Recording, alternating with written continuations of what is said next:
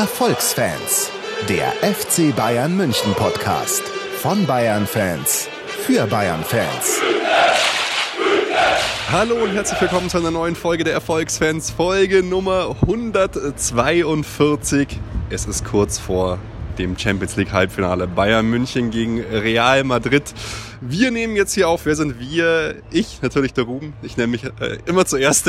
Esel nennt sich immer zuerst. Und bei mir ist der Steffen. Servus, Steffen. Ja, noch ein Esel. Nein.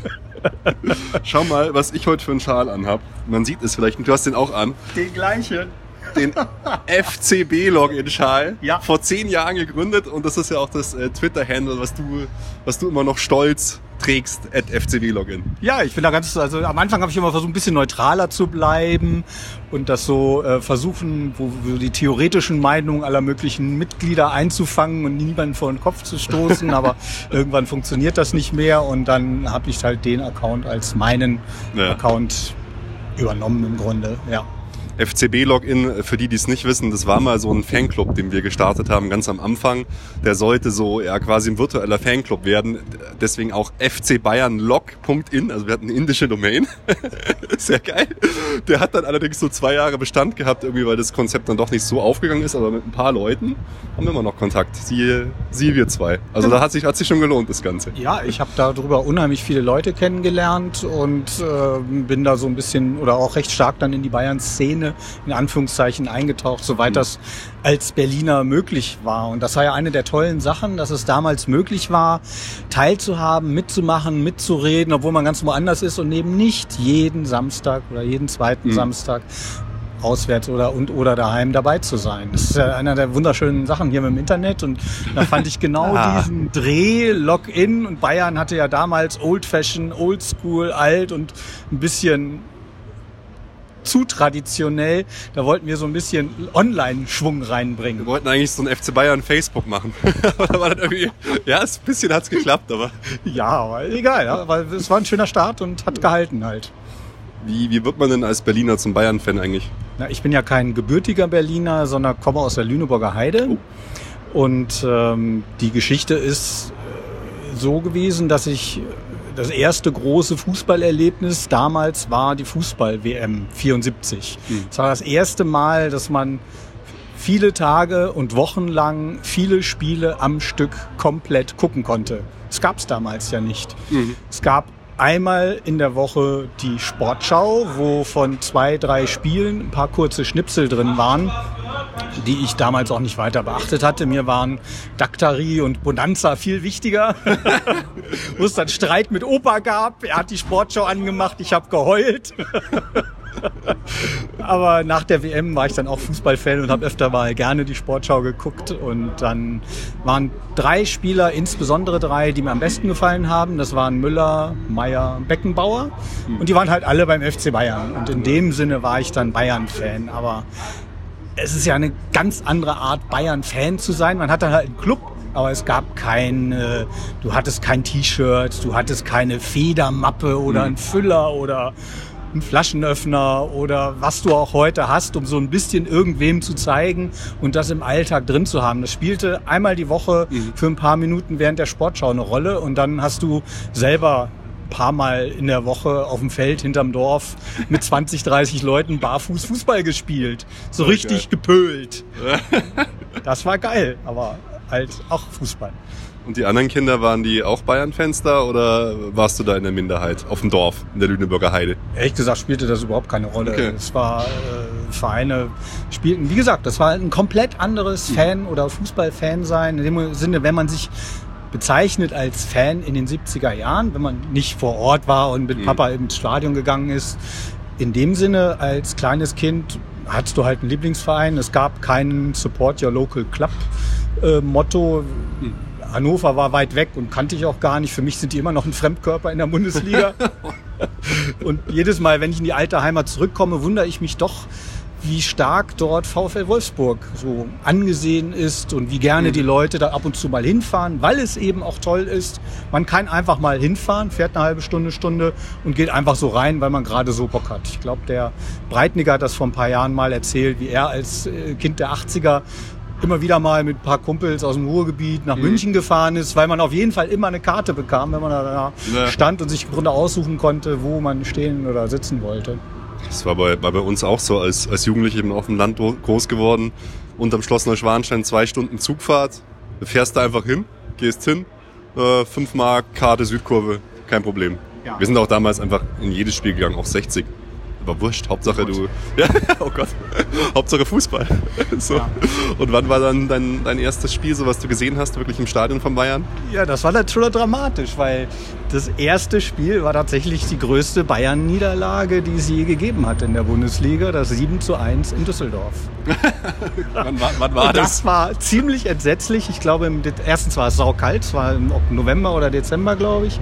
Ich habe so dunkel in Erinnerung, das genaue Datum habe ich jetzt nicht, aber das Ja, ungefähr. 78. Okay. Es war echt dramatisch, weil du siehst deine Helden, ja, die Weltmeister, die da sich sowas von ausspielen lassen und wo du denkst, ey, Sepp Meier kriegt einen Ball aufs Tor geschossen, er steht stumm und guckt den Ball hinterher. Still, stumm, starr steht da und ich sage, ist der krank? Hat der, hat der, hat der irgendein Problem? Hast du schon Sorgen gemacht?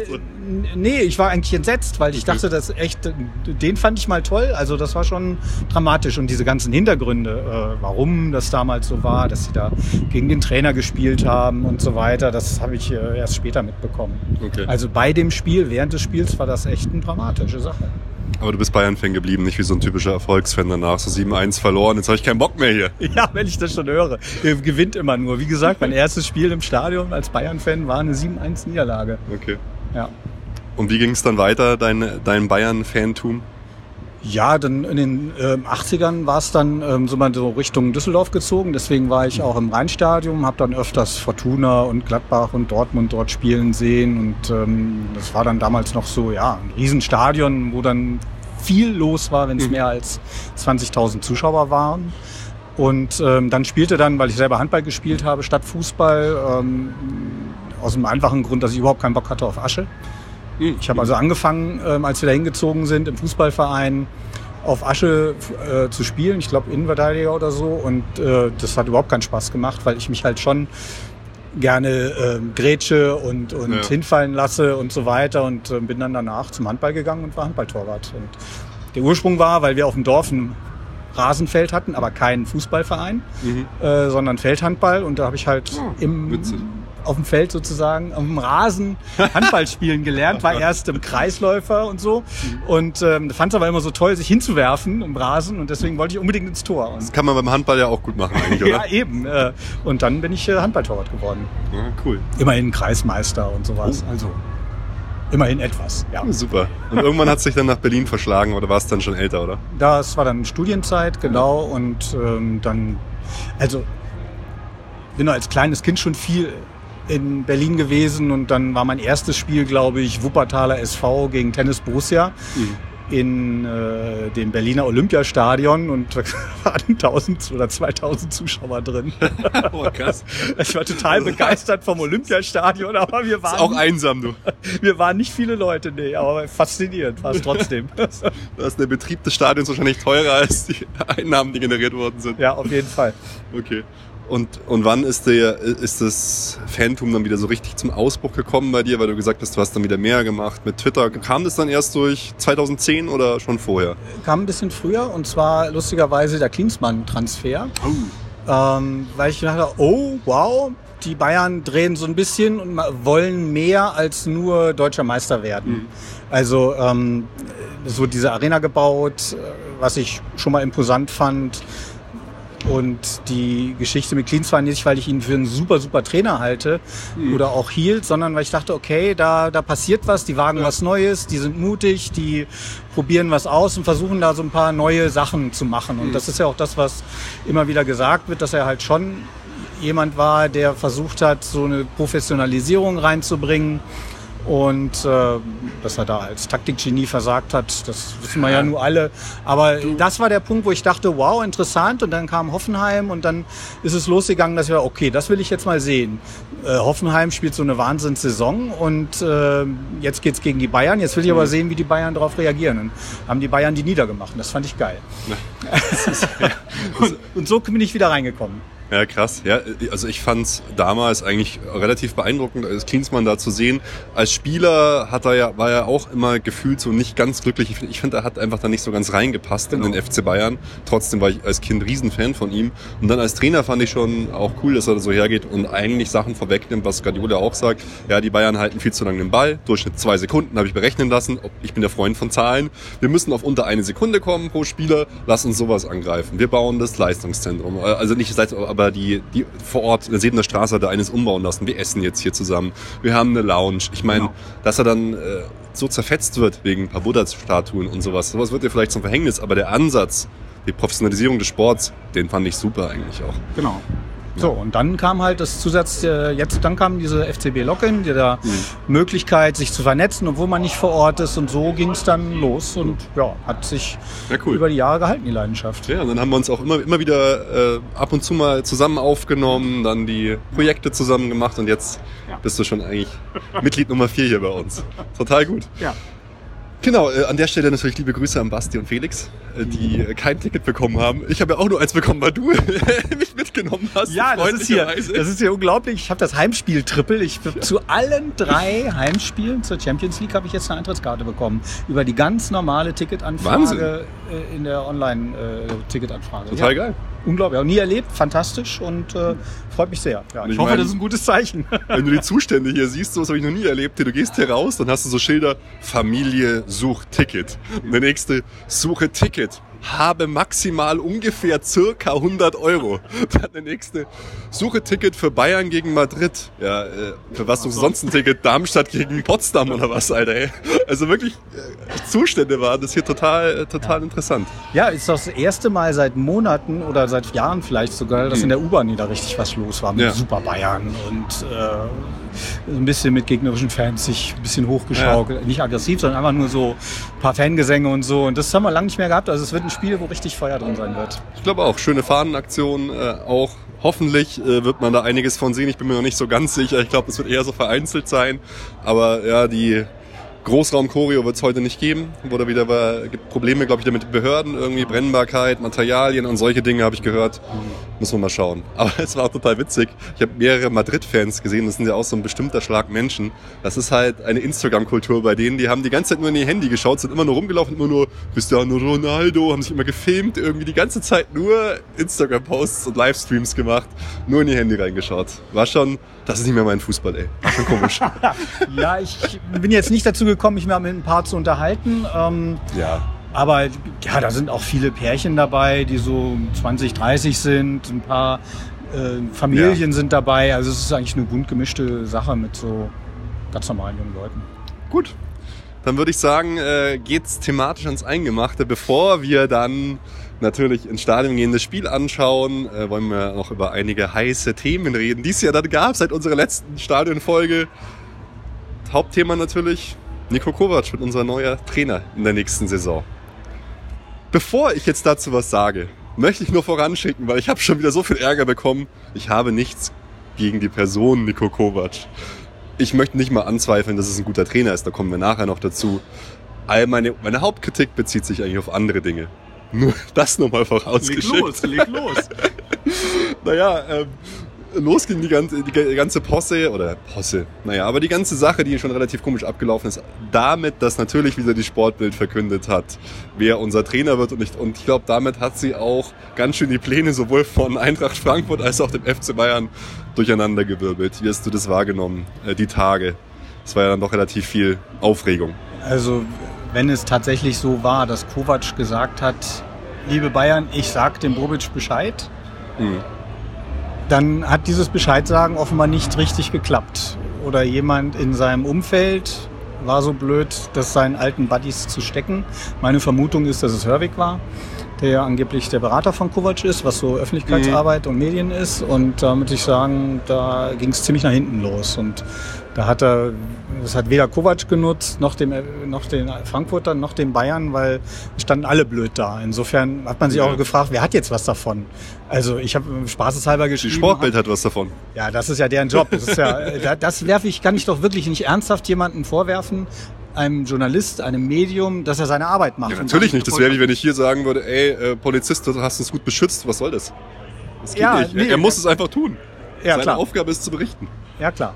So, dass der Bruder von demjenigen, der der Polizist da gerade festnimmt oder die Familie sagt, das ist aber Mist, ist auch klar. Ja. Aber da bin ich jetzt nicht Familie FC Bayern, sondern da bin ich der mündige Bürger, der sagt, gut, dass wir das alles nicht in Händen, nur in Händen des Vereins TVs haben, sei es des Frankfurters oder des Münchners, sondern dass es noch Journalisten gibt, die von ihrer Seite aus zugucken und den Leuten halt äh, und, und nicht einfach nur warten, bis eine Pressemitteilung kommt und dann schreibe ich die irgendwie ab oder pack ein, Ja. zwei Zitate dazu von Leuten, die ich kenne, sondern dass sie selber recherchieren und dann was raushauen. Gut, aber seriös gewirtschaftet oder äh, seriös gehandelt wäre natürlich, äh, wenn es einfach niemand rausgekriegt hätte.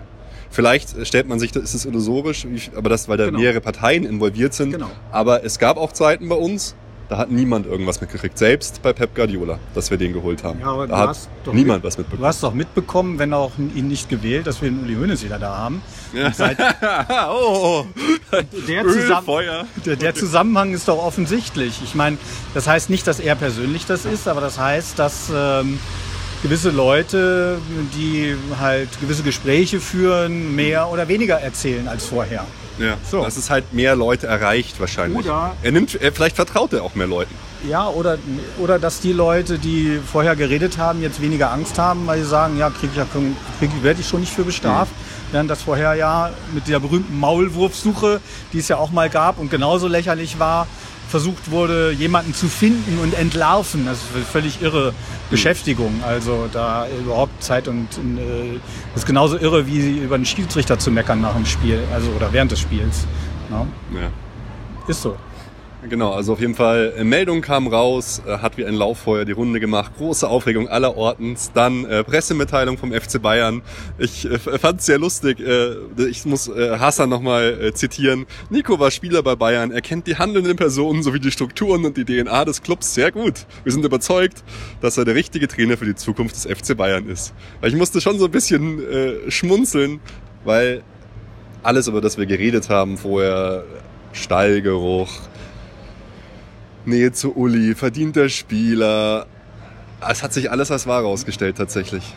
Und dann so eine Aussage, ich meine, sie ist ja nicht falsch, muss man ja auch sagen.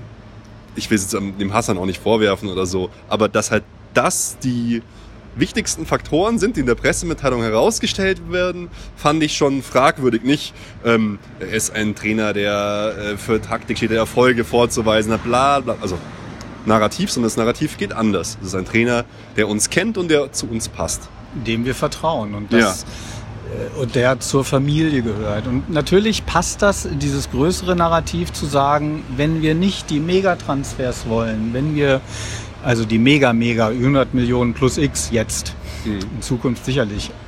Wenn wir das nicht wollen, dann müssen wir Leute finden, die aus einem anderen Grund, denen wir einiges zutrauen und die aus einem anderen Grund extrem ehrgeizig sind und mehr reinwerfen, als nur ihren Job zu machen. Und das sind dann Leute, die so eine Verbundenheit haben und diesen Stallgeruch in Anführungszeichen. Insofern ist dieses Prinzip verständlich und auch nicht, um, nicht nur so als solches schon verkehrt.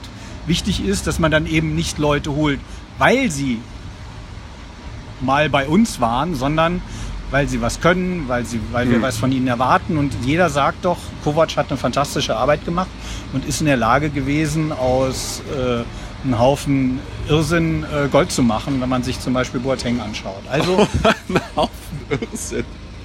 Nee, aber da, da, würde ich dir entgegnen äh, zu deinen Ausführungen gerade. Das gleiche kann man ja auch bei Pep Guardiola sagen. Der schon Renommee hatte, der aber auch für was totale Akribie stand, dass er aus einem, aus einem Kollektiv mehr rausholt, ähm, als das Kollektiv alleine zu leisten imstande ist. Also ich finde, das ist jetzt nicht nur ein reines Merkmal, was man Kovac, Servus, was man Kovac äh, geben könnte, oder? Ja, wobei Guardiola nochmal eine andere Hausnummer war. Ähm, weil da wusste man ja schon, dass er in der Lage ist, Doppel- und Dreifachbelastung zu bestehen, dass er in der Lage ist, Weltklasse-Stars zu bändigen, zu führen und zu veredeln und noch weiter zu verbessern. All das wissen wir von Kovac noch nicht. Also wir wissen, dass er fantastische Arbeit geleistet hat, aber wie man zum Beispiel an Nagelsmann in Hoffenheim und Hasenhüttel in Leipzig dieses Jahr gemerkt hat, diese Saison gemerkt hat, es ist eine extreme Umstellung, Doppelt- und Dreifachbelastung zu haben, ähm, was den beiden dort in, diesen, in dieser Saison extrem viel Arbeit und viel Mühe bereitet hat. Die haben es ja zum Schluss erst gefangen. Und Leipzig hat auch noch aus anderen Gründen eine sehr schwierigere Saison. Sodass wir jetzt in ein völlig unbekanntes Wasser springen, ist der Kovac überhaupt in der Lage, mehr als einmal die Woche ein Spiel vorzubereiten? Das wissen wir noch nicht. Ja. Wir trauen es ihm hoffentlich zu. Ja, da, da würde ich sagen, kommen wir gleich nochmal. Ich, ich wollte nur ein bisschen noch diese äh, Chronologie noch so äh, weitermachen. Und dann gab es ja die Pressekonferenz, die vorgezogen worden ist. Äh, ursprünglich soll es um 15 Uhr stattfinden. Dann um 13 Uhr, nee, dann wurde sie nach hinten verschoben, genau. Dann äh, fand sie um 15 Uhr statt. Und Prost. Wir sind hier gerade in, der- in der Tiefgarage und prosten unseren Parkplatznachbarn quasi zu. Ähm, und dann in der Pressekonferenz wurde es ja dann auch wieder, äh, naja, ziemlich unterhaltsam, muss man sagen, weil war natürlich auch eine schwierige Situation, muss man auch sagen, wenn du kein Medienprofi bist. Ich will jetzt nicht sagen, dass Bobic und Kovac keine Medienprofis sind, aber wie das dann ablief, war dann doch teilweise ganz witzig. Ich zitiere mal ähm, hier Nico, vor einer Woche habe ich gesagt, es stand jetzt kein, dass es keinen Kontakt zum FC Bayern gab. Danach kam eine Dynamik in den Tag, die ich noch nicht erlebt habe. Am Donnerstag habe ich einen Anruf aus München bekommen und ein Vertragsangebot erhalten. Das habe ich dann auch angenommen. Ja. Ja, frage ich mich, ob es ernsthaft Leute gibt, die das in der Form glauben. Ich meine, dass es vielleicht keinen offiziellen Anruf gegeben hat vom Genau. FC Bayern. Genau. Gerne. Ja, Sowas eben. läuft anders. Aber es gab sicher schon längere Zeit Kontakte zum FC Ja, Bayern. aber er hat ja wirklich betont, und es war ihm sehr wichtig zu sagen, ich habe nicht gelogen. Und das ist eine Ja. Sache, wo er dann seinen, sein Umfeld beauftragt, verhandelt, macht das mit denen klar und sagt mir irgendwann Bescheid, wenn ihr euch einig seid, und dann gucke ich mir das an und sage dann ja oder nein. So, und dann wird das ein paar Wochen, ein, zwei Wochen vorher so gewesen sein. Und dann muss natürlich FC Bayern erstmal ähm, formal Kalle zu äh, Uli gehen und sagen, hier, lieber Aufsichtsrat, wir haben einen Trainer, Vor- Vorschlag, wollt ihr den annehmen oder nicht? Dann muss der Aufsichtsrat formal Ja sagen. Ja? Aber das wird doch wahrscheinlich schon viel länger der Fall gewesen sein. In der SZ stand, dass es ungefähr vor, vor einem Jahr schon mal lose Kontakt gab zum Umfeld. Ich meine, sonst hätte er sich ja wahrscheinlich so, was- sowas wie seine Klausel, die nur für den FC Bayern gilt, auch nicht in Vertrag geschrieben. Vielleicht gab es halt mal so, ja, zufälligerweise beim äh, Geburtstag des Chauffeurs, der Schwester und der Freundin so ein kleines Treffen, du Nico. Ja, Wir können Ja, uns dich richtig gut vorstellen. fantastische Geschichten, die der Ah, komm, also wirklich, ich hab wirklich was Ich ist denn mich- jetzt kaputt? Ich kann mich darüber nicht aufregen. Ich finde das lustig und äh, Es trägt zur Unterhaltung es, sind, bei. es sind alles nur Menschen, ja. Ich muss mir jetzt ein Bier aufmachen, ich werde schon wieder zu. Okay, Hype mal kurz Ja. hier. Ja, Ja, das sind alles nur Menschen, die äh, ihre Arbeit machen und, und das mal gut oder mal schlecht machen. Und ich finde eher, klar war es dann sehr, sehr ähm, äh, billig und einfach für Bobic auf die Bayern drauf zu hauen. Was aber mit einer kurzen Überlegung auch ein bisschen blöde ist, wenn Kovac erstens sich im Januar hinstellt und sagt, er weiß schon genau Bescheid. Hm. Äh, Bobic, äh, Bobic, ja. Bobic hinstellt, sagt im Januar, ich weiß schon genau Er Bescheid. wusste auch genau Bescheid, weil es Kovac war.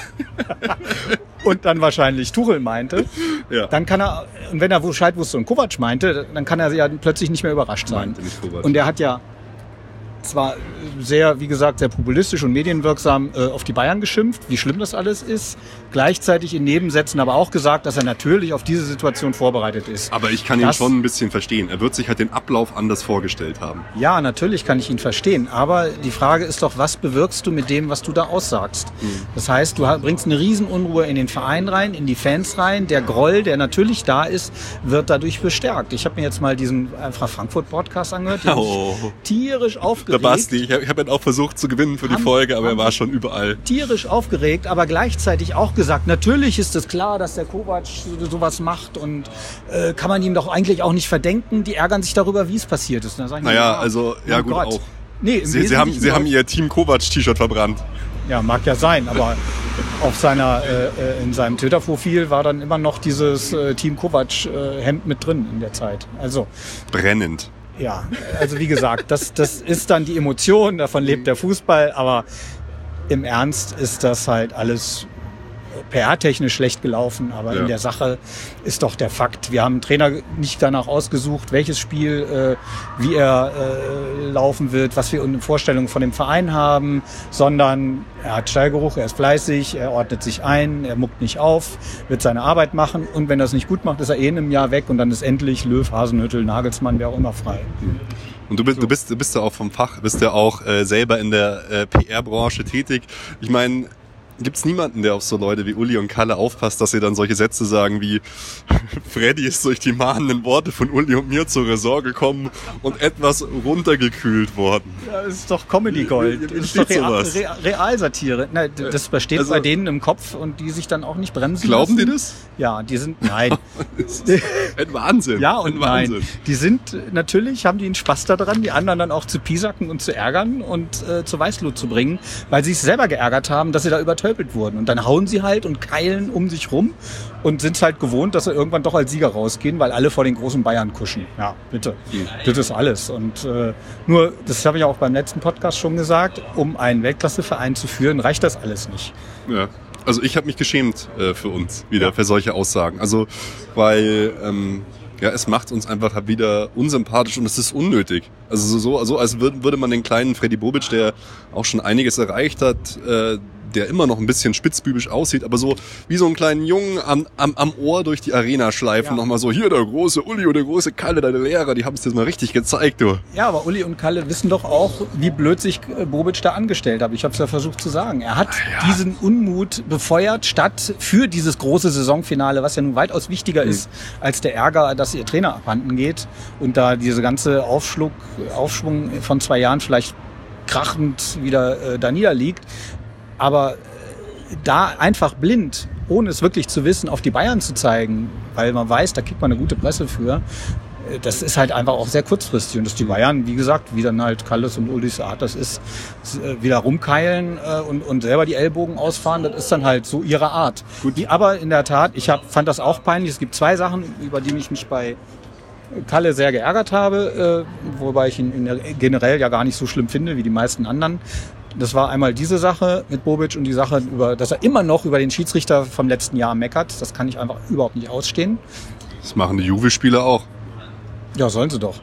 Aber äh, sie müssen halt äh, so ein Tor nicht kassieren und nicht so dämlich verteidigen. Also bitte.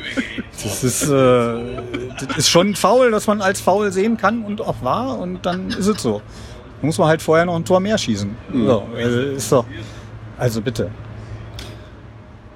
Ja, ähm, ich hätte es an, du hast recht, ich hätte es an äh, Freddy Bobic Stelle auch anders gemacht. Ich hätte einfach äh, den Part. Es ist die Frage, ob ich es in der Emotion gekonnt hätte, weil ich würde auch anders reagieren, nämlich ich hätte total cool gespielt. Ja, es ist in die Presse gegangen, wir waren vorbereitet, wir haben dann den und den Trainer, ähm, jetzt ist wichtige Phase, wir wollen möglichst viel Ruhe im Verein haben. Ja, das Punkt. ist natürlich der Punkt. Jetzt lenkt er die Emotionen und es kommt dann nicht die Frage, ja, Moment mal, wenn Sie auch vorbereitet sind, wer wird denn jetzt Trainer? Wen haben Sie denn ausgeguckt? Mhm. Äh, wissen Sie denn schon? Haben Sie eine Zusage? Dann werden plötzlich solche Fragen im Vordergrund stehen Ja, und das klar. wollte er natürlich nicht. ja, So. logisch. Wie gesagt, das Problem ist, dass er dabei insgesamt den Frieden im Verein damit gestört hat. Ich meine, wir, für uns ist es bequem. Wir sitzen da von außen, gucken uns ein paar Wochen lang drüber und, und lachen oder weinen darüber oder ärgern uns und freuen uns. Aber Mhm. ähm, er hat ja nur auch mal eine Nacht drüber geschlafen. Deswegen, und es ist in der Sache ja für ihn keine Überraschung, wenn er weiß, dass so eine Klausel drinsteht. Und stell dir mal Ja, diesen klar, Wahnsinn vor. natürlich. Ein Trainer, der sein erstes Jahr in der Bundesliga hat, der zum ersten Mal seinen Vertrag verlängert, lässt sich reinschreiben, wenn europäische Spitzenvereine oder die Bayern anklopfen, bin ich sofort weg. Hm. Dann würde ich doch als Geschäftsführer sagen, aha, Fred, Was, wer bist du denn? Nico, bist du ein bisschen größenwahnsinnig oder hast du so alle? Oder ob ich sage, oh, oh, oh, da, da kommt er doch nicht von alleine drauf. Natürlich, So, und wenn ich das also. ein Jahr, anderthalb Jahr lange Jahre weiß, dann kann ich doch nicht mich plötzlich Du. hinstellen, Hilfe, da hat mir einer ein Messer in den Rücken gestochen. Ja, das ist süß, aber ich meine, bei uns war es auch genauso. Bitte? Beim FC Bayern war es auch genauso. Wir wussten ein Jahr, dass Jupp weggeht und wir haben trotzdem uns nicht gut vorbereitet. Ja, das war ja auch Karma, also war ja in Sünder, kann man da nicht drüber meckern, da haben, da haben sie halt zurückgezahlt gekriegt. Okay. Jupp hat es ja auch ein bisschen ausgekostet äh, zum Schluss, ja. Sich da bitten Recht. zu lassen. Ich glaube nicht, dass ihn nur das missfallen hat. Nee. Jedenfalls nicht am Anfang. Irgendwann dann schon. Okay, dann würde ich sagen, äh, jetzt wird es Zeit, dass wir auf den guten Nico persönlich ein bisschen eingehen. Erst vielleicht als Mensch und dann, ähm, wir haben noch Zeit. Genau. Und dann äh, taktisch äh, fußballerisch. Weil es ist auf jeden Fall, also erstmal herzlich willkommen, Nico. Wenn du das hörst, weil ich denke, du wirst dich informieren über deinen neuen Arbeitgeber. herzlich willkommen. Ähm, weil persönlich als, als Mensch, wie er sich artikuliert, wie er wirkt, was er redet, gefällt er mir extrem gut. Muss ich schon mal sagen. Ich habe spannende Interviews mit ihm gehört, eins bei Eurosport, da hat er zum Beispiel über seinen Glauben erzählt. Ist sehr christlich erzogen worden, ähm, er glaubt an Werte wie Ehrlichkeit, Vertrauen, ähm, man steht zu seinem Wort. Gut, das werfen ihm jetzt auch, es gibt ein bisschen Backlash wegen sowas, aber das gehört zum Geschäft.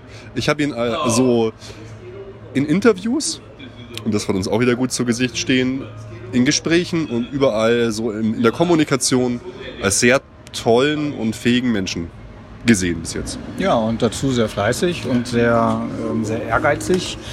Und ähm, jemand, der in Anführungszeichen von unten kommt und sich durchboxt, ähm, dafür für solche Leute habe ich immer sehr viel Sympathie. Und, ähm, Wie kommst du auf die, äh, darauf, dass er sich durchboxt von unten?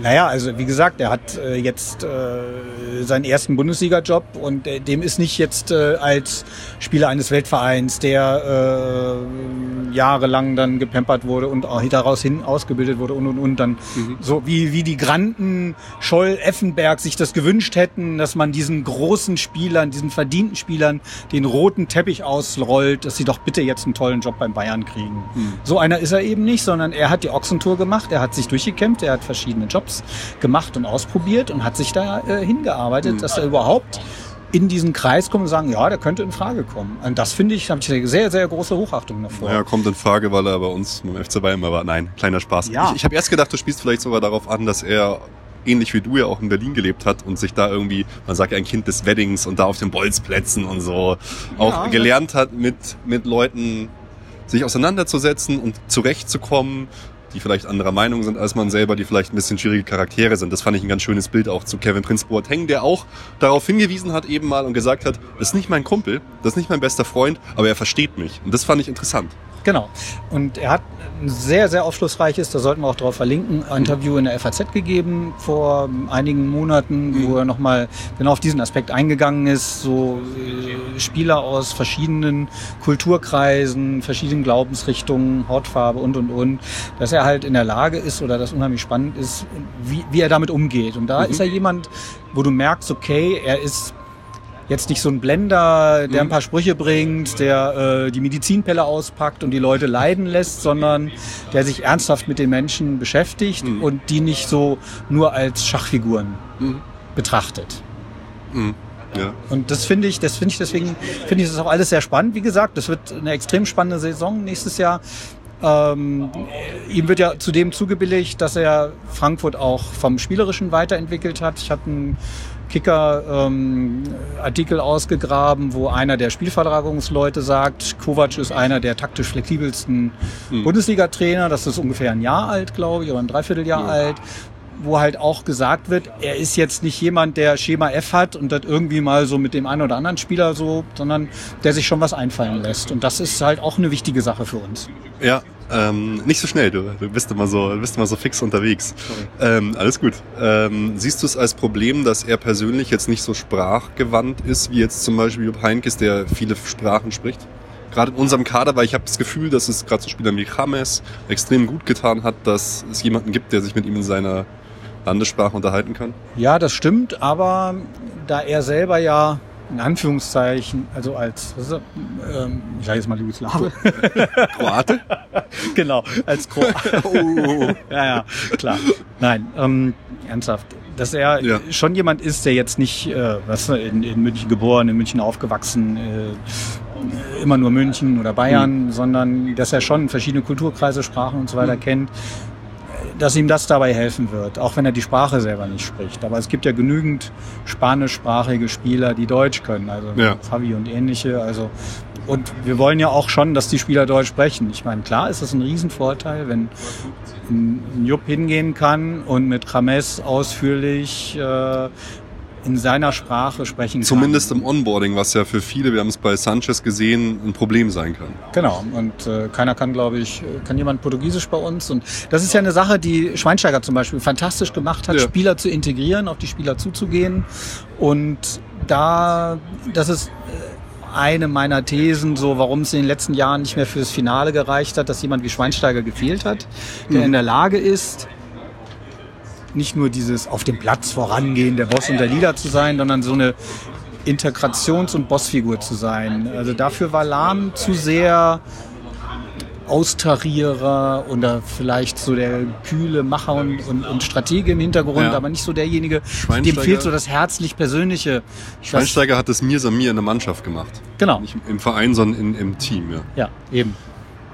Okay, sehr interessant. Dann, dann lass uns doch mal gucken äh, auf den Trainer Niko Kovac. Und auch da so ein bisschen chronologisch äh, will ich dir mal ein paar Zitate vorlesen, die man am Anfang von ihm gehört hat. Wohlgemerkt zu Beginn der Karriere, bevor wir dann auf Eintracht Frankfurt äh, gehen. Zitat, Taktik ist für mich nicht nötig. Die braucht man erst, wenn etwas fehlt. Wenn man Herz hat, benötigt man keine Taktik. Dann ist es egal, ob man mit zwei oder drei oder vier Stürmern spielt. Ja, genau. Gestartet als Sprücheklopfer, den ich dann dafür, genau dafür sehr verachtet habe. Und wie gesagt, was mir dann die Augen geöffnet hat, war dann diese positiven Kommentierungen, die später kamen, wo, wo dann klar war, so ist er nicht mehr. Man muss den Leuten ja auch zubilligen, dass sie sich weiterentwickeln. Dass sie, deswegen sagte ich ja, ein sehr fleißiger, sehr ehrgeiziger Mann, der genau daran auch gearbeitet hat. In der Situation, wer weiß, was der Zusammenhang war. Ich habe es nicht komplett gelesen, das Interview. Ja, das war aus der Zeit, als er Ja. noch Kroatien trainiert hat und dann äh, es ist nicht mehr nicht mehr so gut lief und Genau. er hat halt auch und das und das äh, wäre wär mein nächster Punkt gewesen.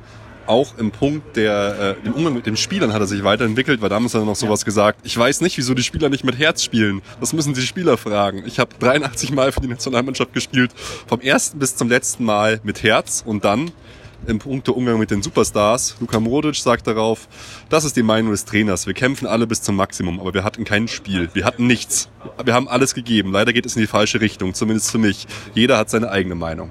Das ist natürlich schon Frontalangriff von Trainer auf die Spieler und von Spieler auf den Trainer. Genau, deswegen gibt es eine gewisse Skepsis, ob Kovac in der Lage ist, das bei den Bayern äh, so durchzubringen, äh, ob er da als Autorität gen genug haben wird, denen zu sagen, wie sie spielen sollen, wie sie sich verbessern sollen. Und das ist eine der offenen Fragen. Und die, das Risiko, dass wir da eingehen, aber die Entwicklung in Frankreich, in Frankfurt zeigt ja, dass er zumindest in der Lage ist, mit schwierigen Spielern umzugehen und die zu integrieren. Ähm, ich sehe jetzt, je nachdem, wie die Saison jetzt ausgeht, in dem Sinne keine enormen Risse in der Mannschaft oder im Verein, wie sie zum Beispiel jetzt in Dortmund offenbar geworden sind. Mit der Entmachtung von Schmelzer als Höhepunkt, sage ich mal, so für außen sichtbar oder der, der, der, der Einbindung oder Neueinbindung von Kehl und Sommer. So etwas in dem Sinne tut nicht Not, dass da jetzt von außen jemand was kitten muss. Sommer als solcher tut Not hier auch bei uns. Aber da ist in dem Sinne die unmittelbare Gefahr nicht zu sehen. Ähm, es kann Schwierigkeiten geben, diese neuen Spieler, Goretzka, Gnabry, vielleicht Sanchez, weiß ja keiner, da sagt gerade niemand was dazu, reinzubringen, vielleicht noch einen Top-Top-Top-Transfer zu machen oder ähm, wer weiß Einen? Alaba liebäugelt mit vielleicht oder muss sich entscheiden irgendwann, ob er dauerhaft bei Bayern will oder noch was wa- Neues. Gareth Bale hat die Lieblingsfloskel aller Fußballer gebracht. Stand jetzt bin ich Spieler von Real Madrid. Ja, es ist schön, dass es jetzt geflügeltes Wort wird. Am Ende des Tages Ja, genau. bin ich Stand jetzt Spieler von Real Boateng sehr schön gemacht gestern auf der Pressekonferenz. Nein, da, da muss man halt ein bisschen gucken und das sind so die offenen Fragen, wofür jetzt wir noch gar nicht viel, viel sagen können. Aber der Trainer Kovac hat sich da in der Richtung weiterentwickelt, das wird ihm zugebilligt und auch innerhalb dieser Saison soll es eine Verbesserung äh, gegeben haben, dass er jetzt äh, im Laufe der Saison ge- Wege gefunden hat, das Frankfurter Spiel dominanter oder beherrschender zu machen. Und Ja, du, dass, dass er was kann und dass er da auch in Frankfurt gute Arbeit geleistet hat, Ja. unbestritten. Ähm, ich meine, du musst es auch erstmal schaffen, so eine Mannschaft zweimal ins DFB-Pokalfinale zu führen. Weil Pokalwettbewerbe sind ja eigentlich immer das, an dem der FC Bayern auch gemessen wird. so. Ähm, noch haben wir das Finale nicht gewonnen. ja, ich, ich, ich äh, fand es auch interessant, was, was der René, äh, René Maric, der bei uns ja auch öfter zu Gast war, gesagt hat zu ihm, unfair jemand mit Heinkes zu vergleichen, aber man kann es durchaus. Ich glaube schon, dass Kovac sich als Trainer sehr entwickelt hat und noch entwickeln wird. Für mich eine interessante, nachvollziehbare Verpflichtung. Sehr viel Positives in letzter Zeit über ihn gehört. Sehr ehrgeiziger, akribischer und reflektierter Arbeiter, der sich in den letzten drei Jahren inhaltlich und methodisch sehr entwickelt hat, sich extrem auf Aufgaben vorbereitet und dazu eben auch das Menschliche, was man speziell beim FC Bayern nicht unterschätzen sollte. Ja, vielleicht scoutet Brazzo ja nicht bei YouTube, sondern bei Red Bull Leipzig. Das würde, Ich würde würde auf jeden Fall Sinn landsmannschaftlichen Aspekt nicht unterschätzen. Also vielleicht sehen wir ja auch René Maric mit Marco Rose zusammen in der Bundesliga in der nächsten Saison. Ja, gibt's ja schon die ersten Also- Fühler, die ausgestreckt werden, gell? Ja, genau. Ja, es ist sehr interessant. Trotzdem möchte ich nochmal äh, eher eine kritische Meinung einnehmen, weil ähm, gegensätzlicher als Kovac mit Eintracht Frankfurt spielst, kannst, äh, spielt, kannst du eigentlich gar nicht spielen zum FC Bayern. Also er ähm, kommt mit wenigen Toren aus, 40 geschossene Tore. Er spielt halt auf Konter, schnell in die Spitze, lange Bälle, extrem dreckige Leidenschaft war das Zitat, was ich über seine, seinen Spielstil gesehen habe. Klar, er stellt taktisch oft um und so, aber es ist halt komplett konträr zu der Taktik des FC Bayern. Und das ist halt schon eine Sache. Wir haben Trainer geholt wie Pep Guardiola, die, die äh, das Vermächtnis von Louis van Gaal und so weitergeführt haben. Und jetzt holen wir halt jemanden, der in unser Spielsystem, es sei denn, er bringt ein komplett eigenes mit, erstmal reinwachsen muss. Halte ich für schon ein sehr, sehr großes Risiko. Deswegen muss ich auch sagen, ich finde die Entscheidung, Kovac zu holen, ich hätte es nicht gemacht, aber sie ist Sondern? zumindest mutig. Na, ich hätte Tuchel geholt auf Geht jeden ja Fall. nicht. Geht ja nicht. Ging ja nicht. Dann hätte ich jemand anders geholt. Ja, wen? Du bist jetzt dran, was passiert ist. Drei Tage, jeden Tag nerven dich die Öffentlichkeitsarbeiter, Und- die und es Medien, die muss es- Journalisten, muss die es Spieler sagen, Uli fragt, Kalle, ich will einen Trainer hören, Ja. Schlag mir einen Muss vor. es, muss es ein deutschsprachiger sein? Du bist jetzt. Du bist jetzt Kalle und sagst, ja. ich muss dem Uli was vorschlagen. Hättest du versucht, Nagelsmann rauszukommen? Ja, ich hätte, ich hätte, ich hätte, ja, die Bayern glaube ich, es nicht versucht. ja, ich glaube, ich glaube, das ist auch so, weil Hopp hat ja auch gesagt, äh, die Bayern wären die einzigen gewesen, wo er hätte hingehen dürfen. Wenn Risiko hätte ich Nagelsmann gemacht. Tuchel hätte ich gewollt. Ich habe ja auch immer wirklich, weil, weil mir er auch so gut gefällt, ein bisschen auf Heiko Herrlich spekuliert. Mai, wenn ich, wenn ich's gewesen wäre, hätte ich wahrscheinlich, weil ich geglaubt hätte, es ist das kleinste Risiko tatsächlich, äh, wie heißt er, ähm, Luis Enrique geholt, Kann weil er, ja, weil er ihn, genau, würde deswegen rausfallen, weil er ähnlichen Fußball halt schon mal hat spielen lassen, erfolgreich war, etc. Ich hätte Kovac auf jeden Fall nicht geholt, Hast du aber überhaupt erwogen? Nee, ehrlich gesagt nicht. Mhm. Das ist nur für mich, nur für mich die Steil, die, die Steigeruch-Thematik. Ich, aber ich hab, muss auch sagen, ich habe ihn und seine Leistung auch nicht so auf dem Schirm gehabt, weil er halt auch nicht so hochgejazzt worden ist wie jetzt zum Beispiel ein Nagelsmann. Wobei ein Nagelsmann sich auch wieder komplett gefangen hat für mich und jetzt wieder krasse Leistungen abliefert. Du musst in Leipzig erstmal so war- gewinnen. Nachdem Ja. klar war, dass das nicht zu uns kommt. Und nachdem die Leistungsträger alle weggegangen sind. Also ich hätte, ja, ich hätte es anders gemacht. Also- Was ja nicht heißt, dass, dass ich jetzt hier das richtig gemacht ist, hätte. äh, ich finde das schon, ich glaube, ich habe es beim letzten, bei der letzten Stadionfolge gesagt, der, der erste Dominostein, der fallen muss, ist der, der bei Bayern fällt. Ja. Und dann fallen alle anderen. Und ähm, mit dem Kovac-Transfer war klar, dass Nagelsmann nicht kommen wird und seitdem geht bei ähm, TSG die Rakete ab, weil klar ist, der bleibt noch ein Jahr. Das Schöne ist ja auch, der läuft uns ja nicht weg. Der ist so jung, der darf jetzt gerne mal irgendwo Erfahrungen sammeln. Und da Dortmund weiter. immer noch nicht klar hat, zumindest öffentlich, wer Trainer wird, äh, ist, geht bei Leipzig gerade die Düse. Und da geht es komplett äh, Ich bin sehr froh tatsächlich, dass uns Hasenhüttel nicht beehrt, weil ich ihn als Mensch in seinem, also als Mensch, das darf ich nicht sagen, ich kenne ihn nicht, aber wie er sich verhält, sagt er mir überhaupt nicht zu, auch spielerisch taktisch gefällt mir das, was er aus dem Potenzial, was seine Mannschaft hat, einfach nicht so gut. Ja, von dem her bin ich äh, in der Hinsicht froh. Ich, ich, ich, mei, es ist ein Riesenrisiko mit Kovac, das muss ich sagen. Ich meine, lass den mal richtig scheitern jetzt am Anfang, in Probleme reinlaufen, früh rausfliegen irgendwo. Du weißt, wie es in München ist, dann wird es ganz schnell ganz hart zugehen. Ja, also Nagelsmann hat ja durchblicken lassen in diesem Gespräch bei Vontora, meiner Meinung nach, dass er sich durchaus hätte vorstellen können, wenn die Bayern sich ganz gewaltig bemüht hätten, das zu machen in diesem Mhm. Sommer. Aber stell dir vor, du kriegst die Absage von Tuchel im März, war es noch war schon April, und du verhandelst drei, vier Wochen lang mit ähm, Hopp und du setzt dich nicht einig. Dann ist es ja nochmal einen Monat später. Und dann musst Ja. du immer noch suchen und hast niemanden. Was machst du denn da? Dann nimmst du doch Vorher den, wo klären. du aufs Knöpfchen drückst, Aufstiegsklausel, zack, der kommt Ja. auf jeden Fall. Das war doch das, warum so im Nachhinein alle so ruhig und, und gelassen waren und keine Panik hatten, zumindest Uli-Seite nicht. Ist nicht so schlimm, wenn Tuchel nicht kommt. Wir haben ja noch den Kovac. Ja. Als großer, als großer Freund der Daten hat mich auch die folgende Statistik äh, sehr begeistert, ähm, dass Kovac einer der wenigen Trainer überhaupt ist, der im Durchschnitt seit seiner Trainerkarriere mehr Punkte geholt hat, als äh, die Summe im Durchschnitt der Wettmärkte es ihm zugetraut hätte.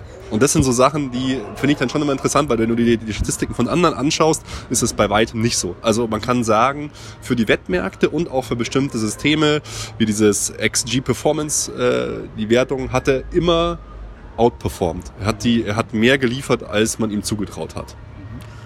Also, mei, wir können eh nichts anderes machen. Ich werde ihm eine Chance geben. Es ist das, was ich mir erwünscht habe. Aber ähm, ihn, ihn empfange ich mit offenen Armen. Wie alles abgelaufen ist, Führung, da gehen die Vorwürfe hin. warum Meiner, warum von macht- mir. Warum macht Kovac das? Er weiß doch, dass er dritte Wahl ist.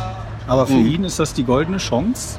Wenn es klappt oder selbst wenn es nicht klappt, er aber da respektabel für, als Trainer und als Person rausgeht, stehen ihm doch alle Türen Welcher Trainer kann so ein Angebot ablehnen? Keiner. offen. Tuchel. Tuchel? Weil er einfach eine geile Sau ist. Nein, weil er, äh, weil er sich halt sowas nicht auch nicht bieten Guardiola lässt. hat auch abgelehnt zu verlängern. Also Ja. Jupp hat auch abgelehnt Klar. zu verlängern. Also es ist ja auch offenbar etwas im Argen bei den FC Bayern. Äh, Ja. Wir, wir diskutieren da jetzt alles ganz ernsthaft, warum das alles super und gut ist.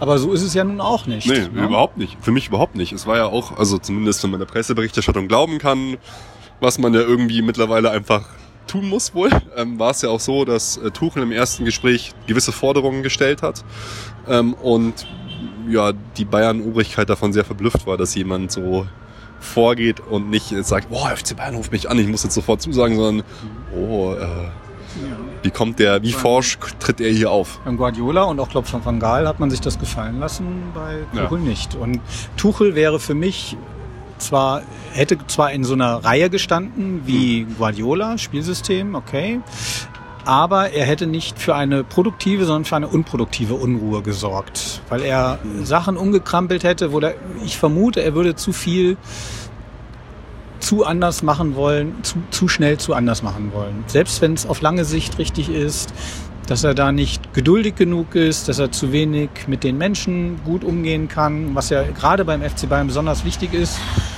Und ähm, aber das ist eine Vermutung. Vielleicht Ja. läuft's ja bei PSG. Ähm, wir werden es sehen. Ähm, Ich hätte ihn sehr gern gehabt, so äh, als spiritueller Nachfolger quasi von Guardiola.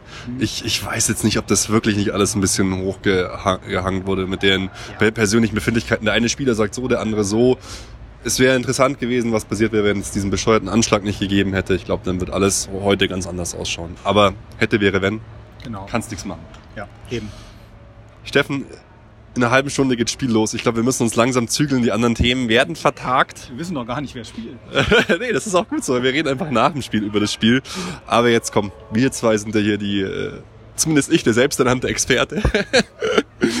Was für ein Spiel erwartest du und wie geht das Spiel aus? Weil tippen müssen wir jetzt schon. Also ein extrem intensives Spiel, wo der kleinste Fehler extrem viel bewirken kann. Ähm, ich weiß es nicht. Ich, ich erwarte eine sehr, sehr angespannte und sehr erhitzte Atmosphäre. Also wir haben ja jetzt, ich habe ja hier mein Heimspiel-Triple, äh, wie gesagt, und Betis war ja durch den Platzverweis sehr schnell die Luft raus. Ähm, Sevilla war die Order zu Null spielen und nicht unbedingt ein Tor schießen, sodass das zwei Spiele waren, wo du als Fan gedacht hast, boah, äh, ja, nett.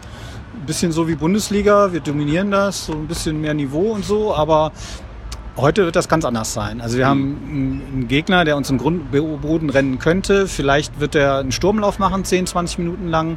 Die sind extrem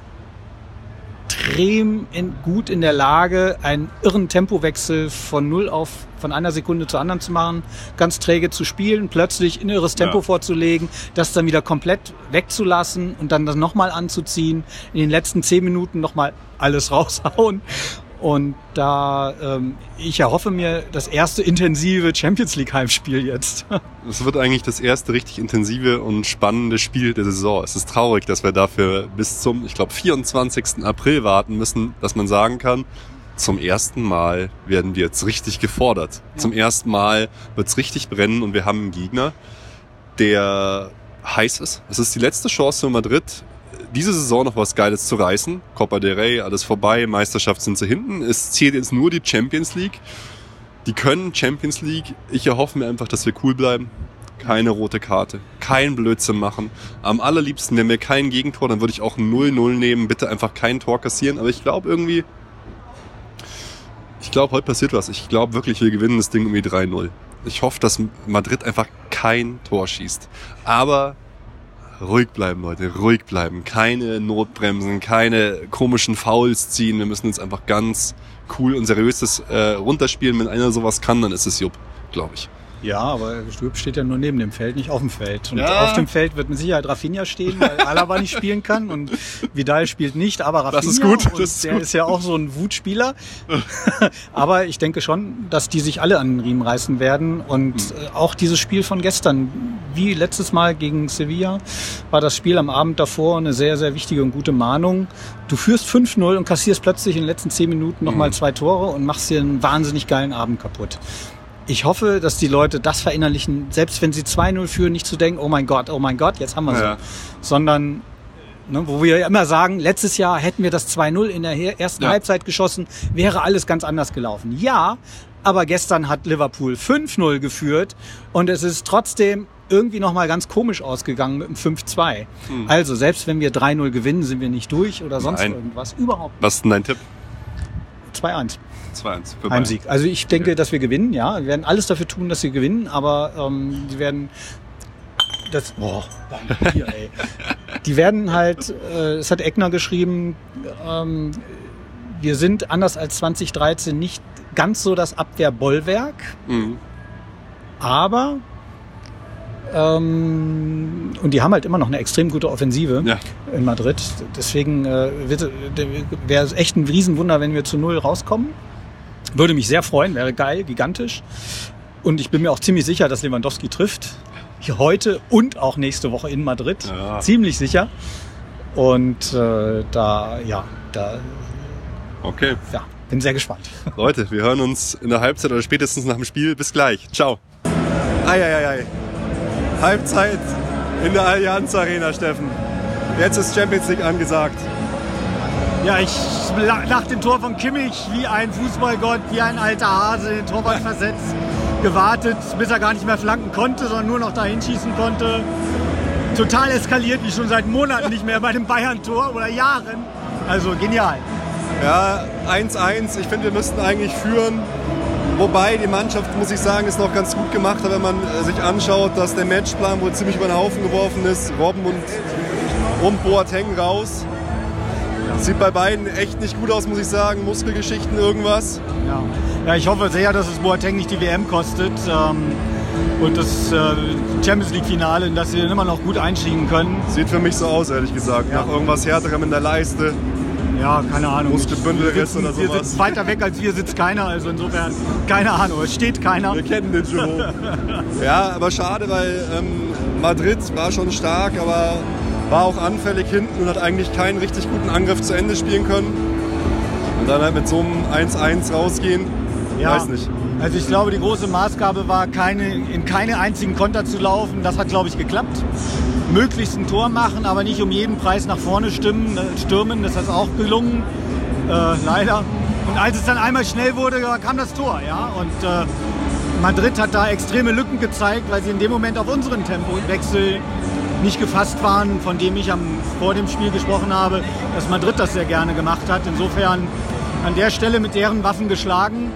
Aber das Gegentor, das wir da kassiert haben, ich meine, ganz schlimm. Aber ich habe eh 2-1 getippt und mir ist es lieber, das passiert jetzt vor der Pause, damit alle genau Bescheid wissen und nicht mit einem blöden, überheblichen, sicheren Gefühl in die Pause gehen. Und äh, danach kamen ja gleich wieder ein, zwei gute Chancen, sodass ich äh, nicht glaube, dass sie jetzt depressiv in der Kabine sitzen und denken, oh mein Gott, wir haben es verkackt, sondern äh, genau wissen, dass sie jetzt nochmal... Ja, wir hätten halt noch eins mehr machen müssen. Ja, Ganz ja. erste Minute Lewandowski, dass er den so schlecht darüber legt. Ribéry auch äh, Riesenchance gehabt. Leider muss man auch noch erwähnen hier, dass Thiago sehr negativ aufgefallen ist. So viele Fehlpässe, also kein Wunder, dass äh, Jupp ihm gerade nicht das Vertrauen schenkt. Ich weiß nicht, was mit ihm los ist, aber das war wirklich. Ja, du hast Ja, es vorhin gesagt, man muss ihn eigentlich auswechseln. Ja, Kannst jetzt nicht machen, wir haben nein. zweimal gewechselt schon, aber Nein, also am Anfang habe ich gedacht, okay, er ist noch nicht warm, er muss jetzt erstmal ins Spiel reinkommen, aber es ist nicht richtig besser geworden. Insofern ist es einfach nur schade. Aber ähm, ja, ist so. Und Chancen hatten wir für zehn Siege. Also das, das, äh, das ist klar, aber mein Gott, man merkt auch, dass die Spieler ein bisschen nervös sind. Unglaubliche Fehlpässe auch von Hummels und Kimmich. Ähm, ja, es war schon und insofern knapp so der Querpass. es ist halt für alle ein enormer Druck auch da, nach vier Jahren, fünf Jahren endlich mal wieder ins Finale zu kommen und nicht nur blöd auszuscheiden. Und insofern wir haben auch drei Halbzeiten mindestens und da ist noch nichts verloren, noch nichts gewonnen. Und äh, wie gesagt, vom Ergebnis her auch nicht schlimmer, als ich das befürchtet habe, aber eben nicht dieser 3-0 Ja, Kantersieg, den du erhofft hast. Das Auswärtstor ist halt bitter. Ja, Das wird schwierig. Naja, bei so einem Sturm musst du damit rechnen und wir müssen ihn auch in Madrid treffen. Der das war auch vorher klar, insofern. okay. Na dann schauen wir mal, wie es in 45 Minuten ist mit unserer Laune. Bis dahin. Ciao. Ciao. So. 1 zu 2 verloren. Wissen wir jetzt wirklich, wo wir stehen? Wir haben ja vorher gesagt, das war eigentlich das erste Spiel der Saison, das äh, wirklich äh, zählt. Wo stehen wir jetzt? Tja, äh, es ging 10 zu 2 aus. Wenn wir die gleiche Chancenverwertung haben wie Real Madrid, ausgegangen ist es 1 zu 2, weil wir die nicht haben. Und das ist dann der Unterschied. Ja, es war schon. Also erstmal natürlich zwei Nackenschläge mit den Verletzungen. Wir wissen jetzt noch nicht, was, was wirklich ist, aber das ist natürlich schon ein starker Faktor, dass man halt so jemand wie Ribéry dann, der nur noch pumpt, am Ende halt nicht mehr rausnehmen kann, dass man halt zwei Wechsel in der ersten Halbzeit gleich schon tätigen muss, dass zwei Stützen wie Boateng und Robben halt dann wegfallen. Aber ich bin schon, naja, Eine Stütze. ja, Ob Robben eine gewesen Ja. wäre oder so wie Ribery heute unheimlich viele Chancen kreiert, wahnsinnige hundertprozentige hat und die vergibt wie ein alter Mann. ja, immerhin hat er noch ein paar, hat er noch ein paar Chancen gehabt so. Ja, er Weil- war lebendig, ja, Ja. während andere wie Thiago die Enttäuschung schlechthin waren. War Es schlimm. war, halt, es war halt wahnsinnig fehlerbehaftet heute und das kannst du halt in so einem Champions League Halbfinale gegen Madrid meiner Ansicht nach nicht machen. Und da müssen auch manche, glaube ich, sich mal in ihrer Eigenwahrnehmung so ein bisschen hinterfragen, weil das war von vielen heute, du hast es gesagt, Thiago. Mir fallen aber auch so Leute ein, zum Beispiel Hummels, der auch einen oder anderen richtigen Bock drin hatte und das kannst du halt einfach nicht bringen. Aber auch Lewandowski, der augenscheinlich irgendwie wechseln will. Aber dann kannst du sowas nicht abliefern, finde ich. Also sagen wir es war mal- von vielen viel zu wenig heute. Ja, richtig. Und dann ist dann irgendwann auch kein Spielglück da. Ich meine, du hast Ja. wahnsinnige Chancen und manchmal zählten bei diesem wahnsinnig geilen Pass auf Müller fehlten, glaube ich, 10 Zentimeter, wo er da genau auf ihn zwischen zwei Madrilenen kurz vorm Strafraum kommt, weit aus unserer Hälfte raus oder von der Mittellinie aus. Und da fehlten 10 Zentimeter. Das, sind dann, das ist dann einfach Spielglück, was heute auch nicht da war. Wir wissen nicht, heute hätte er ihn vielleicht auch nicht reingemacht. Ja? Aber äh, insgesamt ist es halt extrem enttäuschend. Man kann nicht sagen, dass man einen Klassenunterschied gesehen hat, Nee.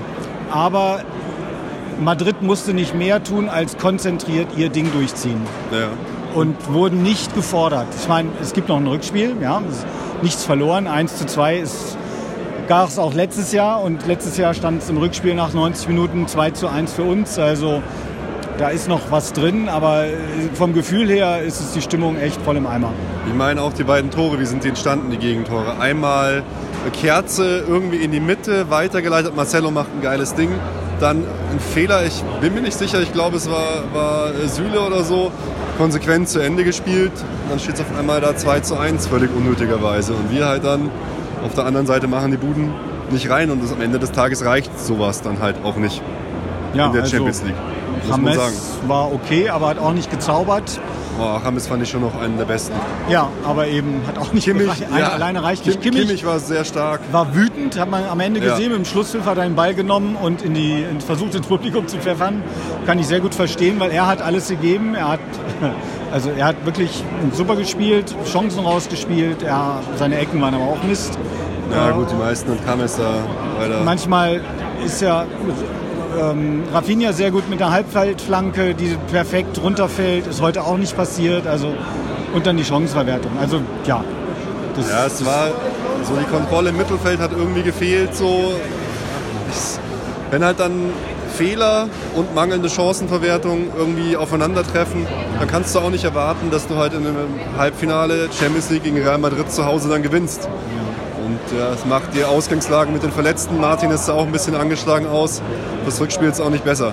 Also Ja, auch die Performance vom Publikum war nicht toll. Wir haben ja wahnsinnig gut angefangen und es hätte nach 20, 10, 20 Sekunden fast schon 1-0 für uns gestanden. Und dann haben wir gemerkt, wir gemerkt und auch so darauf reagiert, dass wir die Mannschaft dann nicht gepusht haben, sondern gemerkt, dass die Mannschaft sich zurücknimmt und versucht, jeden Konter zu verhindern von Madrid, aber selber nicht viel mit Tempo oder mit viel Energie nach vorne zu spielen. Und das hat sich dann sofort aufs Publikum ausgewirkt, das Ja. dann kaum noch gejubelt oder angefeuert hat. Es ist halt so schade irgendwie, weil sie waren vom Gefühl her so schlagbar wie lange nicht, die Madrilenen. Finde ich, finde ich schade. Tolisso fand ich noch ziemlich stark, als er reinkam. Hat wenigstens was probiert, ist nach vorne gegangen, hat ein paar ganz gute Aktionen gehabt. Wenn du dann nicht wechseln kannst, dann, ja, weiß nicht, und dann siehst du, wie Franck Ribéry pumpt und eigentlich schon ein ganz gutes Spiel gemacht hat. Aber du weißt, hey, es könnte jetzt auch Komada stehen und den einfach allen davon rennen. Genau. Das ist sehr bitter. Heute hat man ihn schon sehr vermisst. Ja, bitterer Abend. Also trotz der Wahnsinnsbreite und Spitze des Kaders ist er immer noch nicht breit und spitz genug. Naja, so vor allem jetzt traurig. im Rückspiel bin ich sehr gespannt. Genau. Oh, es ist wirklich frustrierend. Was hätte. Kovac getan? Kovac, Kovac wäre gar nicht an der Stelle wahrscheinlich. Wissen wir nicht. Nächstes Jahr wissen wir das. Ja, es ist wirklich schade. Es ist enttäuschend. Also hättest du als Trainer ähm, irgendwann Mitte der Halbzeit gesagt, Losenauer heute versucht es nochmal um jeden Preis, weil auch okay ist, Nein. anders als zum Beispiel als gegen Barcelona. Wir liegen 1-0 zurück, hauen wie wild nach vorne und liegen dann zum Ende 3-0 zurück. Das Nee. ist nicht passiert. Es ist beim 1-2 geblieben. Wir haben nicht mehr das dritte Tor kassiert. Ja, das ist auch das ein- einzig Positive. Ja, man muss Ja, das Positive Nummer. sehen. Ja, schade. Also, es ist, es ist so ärgerlich. Ja, Ich finde es ich würd's- ich find's einfach ärgerlich. wieder eine überflüssige Niederlage im Halbfinale. Absolut. Das ist eine, eine absolut überflüssige Niederlage. Wenigstens, ja, jetzt keine, keine rote Karte kassiert oder so. Ja, aber die Verletzungen sind ja in der gleichen Wirkung. Ja, wie, wie hast du den. Schiedsrichter gesehen? Über den wurde ja im Vorfeld relativ viel diskutiert. Keine Ahnung, Kein- davon habe ich zum Glück nichts mitbekommen. War okay. Also er hat sichtlich bemüht, im ersten Halbzeit keine gelbe Karte zu geben. Und in der zweiten Halbzeit wollte er damit anfangen und dann hat es halt uns erwischt. Einen sehr blöden Moment. Und dann auch noch mit dem Schiedsrichter zu diskutieren, wie ungerecht das ist. Ja, Frank total hat eine kassiert, total Thiago. überflüssig, aber Ja. äh, also ich fand es nicht weiter dramatisch. Hat das Spiel nicht, nicht nach unten gezogen. Ja, ich fand's auch okay. Wie schätzt du Chancen im Rückspiel ein? Vorhanden, Eine aber Woche. klein. Vorhanden, aber klein, ja. Kann man so sagen. Oh Mann, ja, ich freue mich jetzt schon hier nach Madrid zu fliegen, auf den Sack zu kriegen und dann frustriert am Flughafen zu sitzen um 2 Uhr nachts, nur Ja. ins Bett wollen. Wie, wie, wie ich vor dem Spiel gesagt habe, es fehlt so, so, so jemand, der dann pusht. Und ähm, also weder kommt es aus der Mannschaft insgesamt, noch aus dem Publikum, noch von einzelnen Spielern. Es war einfach nicht da. Ja. Oder die, die das tun oder versuchen, wie Kimmich, sind dann noch nicht stark oder zentral genug. das es, fehlt. Es haben, ja, es fehlt halt der Schweinsteiger, der Alonso, der Taktgeber, der das Tempo rein und rausnimmt im Mittelfeld so ein bisschen. Genau. Es ist, ich ich, ich, ich kann es auch immer nur wieder sagen, ich bin so enttäuscht von Thiago. Ich habe gedacht, als der zu uns kam, was ist das für ein Versprechen, der Typ. Ja. Wahnsinn, der hat, er hat alles Potenzial. Als er den Ball vorne verliert, ganz am Alles. Ende, letzten fünf oder zehn Minuten. Er trabt zurück, da ist eine Lücke und er schließt sie nicht. Ja, dieses. Lachse, dieses Lachse teilweise. Außenristspiel, was, was halt gegen manche Gegner gut geht, aber gegen so einen Gegner hat dann extrem gefährlich ist, auch was Hummels teilweise gemacht hat. Wow, also Ja. kannst du so nicht machen. Es war halt aus einer. Du, äh, das kannst du aus einer Lackzeit rausspielen oder aus einer extremen Konzentration und Ja. Präzision. Und genau Oder das Gefühl hatte ich heute Ja, nicht, genau. nicht bei Hummels und auch nicht bei Thiago. Und das war schlimm. In so einem Spiel. Oh Mann. Gehen wir, machen wir uns hier auf einen äh, Walk of Shame. Ja. Zurück, raus in den Regen. Das passt eigentlich ganz gut. Ja, ja. haben uns eigentlich mehr erhofft. Jetzt im Sinne von Pep Guardiola würden wir uns jetzt fragen, welche, welche Spieler muss ich jetzt holen, welche muss ich abgeben. Aber so sind wir ja nicht. Also haben wir eine Chance, das nächste Jahr besser zu machen. Also für Ribery, ich fand, das war deprimierend, das zu sehen, weil er sich unheimlich reingehängt hat, unheimlich Ja. viel geschafft hat und gleichzeitig auch extrem limitiert aussah. Er hat gute Chancen kreiert, fand ich. Mhm. Ein paar Reingaben waren sehr gefährlich. Er hat aber seine Torchancen, die er hatte, einfach auf geradezu klägliche Art und Weise vergeben. Da muss er einfach, es muss, es kann, es muss einfach unser Anspruch sein, dass wir da Tödlich. mehr machen. Genau. Auch, auch ein Müller. Wenig gezeigt eigentlich. Lewandowski. Für mich, ja gut, du, du sagst immer, er, ja, du sagst, du sagst mir, klar, der kriegt wenig Bälle. Richtig. Aber sein Anspruch ist die Weltklasse und da muss er auch in so einem Spiel irgendwas zeigen. Klar Ja. kann man jetzt argumentieren, Ronaldo hat auch nichts gezeigt, aber das Tor, was dann zum Glück abgepfiffen worden ist wegen Handspiel, hat er halt reingemacht. Richtig. Lewandowski hat seins nicht reingemacht, das ist wahr. Und ich habe mich irgendwann, wenn ich mich jetzt in Lewandowski reinversetze, warum soll ich bei Bayern bleiben, wenn ich von Bayern vorne in so einem Spiel keine Bälle kriege? Er hat sich zwischendurch fallen lassen, hat dann einen Ball bekommen, aber ist jetzt nicht der Dribbler, der dann alleine bis zum Vor sich durchkämpft. Ja. Da war auch niemand da, dem man den Ball hätte verteilen oder einen Doppelpass oder irgendwelche schönen Dreiecke, die der Lahmsteiger mal in seinem Video PowerPoint aufgezeichnet hatte. Alles nicht da gewesen. Und da denke ich, ist es für ihn ein extrem frustrierender Abend. Nicht, weil wir jetzt verloren haben, sondern wie wir verloren haben, dass er fast keine Chance hatte, das für uns zu drehen. Ja, die ein, zwei Chancen, die er dann hatte, er, hatte, sagen, er hätte es haben müssen. Aber wie viele hatte Ribery? Zehn na, und macht ja, null. Naja, aber, aber Lewandowski hatte auch durch Tolisso vorbereitet, mhm. ist er einmal allein aufs Tor zugegangen und er hat es nicht mal geschafft, den Ball aufs Tor zu bringen. Ja. Und das, es reicht einfach nicht. Richtig, es reicht ja. nicht. Ja, also es waren auch, wie gesagt, viele Spieler nicht auf kannst dem... Du, kannst du auch Sandro Wagner spielen lassen, der brennt wenigstens. Jetzt können wir fragen, hat uns das die Bundesliga gemacht, weil wir da zu wenig gefordert werden, dass die Spieler zu wenig... Ja, natürlich, weil dir fehlt die Routine in solchen Spielen. Jetzt ist das erste Spiel gegen so einen Gegner. Richtig, ja, weil da haben wir auch Lospech gehabt. Unser Losglück war unser Lospech, dass wir gegen Istanbul und Sevilla eben nicht alles raushauen mussten. Ja, wenn wir gegen andere gespielt hätten, wären wir wahrscheinlich gar nicht so weit gekommen. Aber schau, Madrid spielt gegen Atletico, spielt gegen Barcelona in der Liga. Ja. Das ist was anderes. Ja. Das ist Training auf einem anderen Level. Genau. So, alles Schlechte kam heute zusammen. Aber es ist nur das Hinspiel. Wir sind noch nicht raus. Das sowieso. Und die größte Ekstase liegt immer in einem Drama davor. Die griechische Tragödie. Wir haben Madrid auch schon zu Hause äh, 3-1 verlieren sehen. Naja, absolut. Vielleicht werden dann Erinnerungen wach. 3-1 würde reichen. Ja, genau. Schade, dass Mandzukic nicht mehr bei uns spielt. Aber normalerweise ist Lewandowski ja für zwei, drei Tore gut gegen Madrid. Ja. Und äh, dafür muss er aber dann auch mehr Bälle kriegen. Also klar ist es super ärgerlich, bei zwei Bällen keinen reinzumachen, aber wäre auch schön, wenn er vier oder fünf Chancen gehabt hätte. Und da ist, darauf ist das Spiel ja. nicht ausgerichtet. Dann kann ich verstehen, dass er dann auch sauer ist und sagt, was soll ich hier? Naja, nee. Die ja. brauchen mich doch gar nicht. Für ja, die Liga, komm. da kann auch Sandro Wagner reintreffen. Ja, das stimmt. Aber Madrid hat halt die wenigen Chancen und macht die halt rein. Richtig, ja. Und das ist, war der Unterschied. Madrid. Bei, bei Madrid würde ich sagen, das Pferd ist nur so hochgesprungen, wie es musste. Genau. War die waren noch nicht am Limit. Wir schon. Aber wir ja. waren eigentlich auch nicht am Limit, weil die Spieler nee, weil ja nicht ihre, ihre Höchstleistung gezeigt haben. Die Fehlerhaftigkeit, das, das hat mich so extrem gewundert heute. Mhm. Die Fehlpässe ins Nichts teilweise, die Fehlpässe zum Gegner. Ja die Tore. Na gut, gucken, wir wiederholen uns. Erklärt Heinz das als Hauptsache, wir haben nicht das dritte Tor kassiert und nach den schlimmen Auswechslungen war nicht mehr möglich oder was auch immer. Aber wir haben doch alle gesehen, dass viel mehr möglich war. Ja. Und um äh, Olli Kahn zu zitieren, weiter, immer weiter. Schönes Schluss. Eier, wir brauchen Eier. Vielen Dank fürs Zuhören. Auf Steffen, es war wie immer eine Freude. Ja. Ciao, Servus. Auf bald. Alle Informationen rund um unseren Podcast findet ihr unter www.erfolgsfans.com. Erfolgsfans, der FC Bayern München Podcast. Von Bayern Fans für Bayern Fans.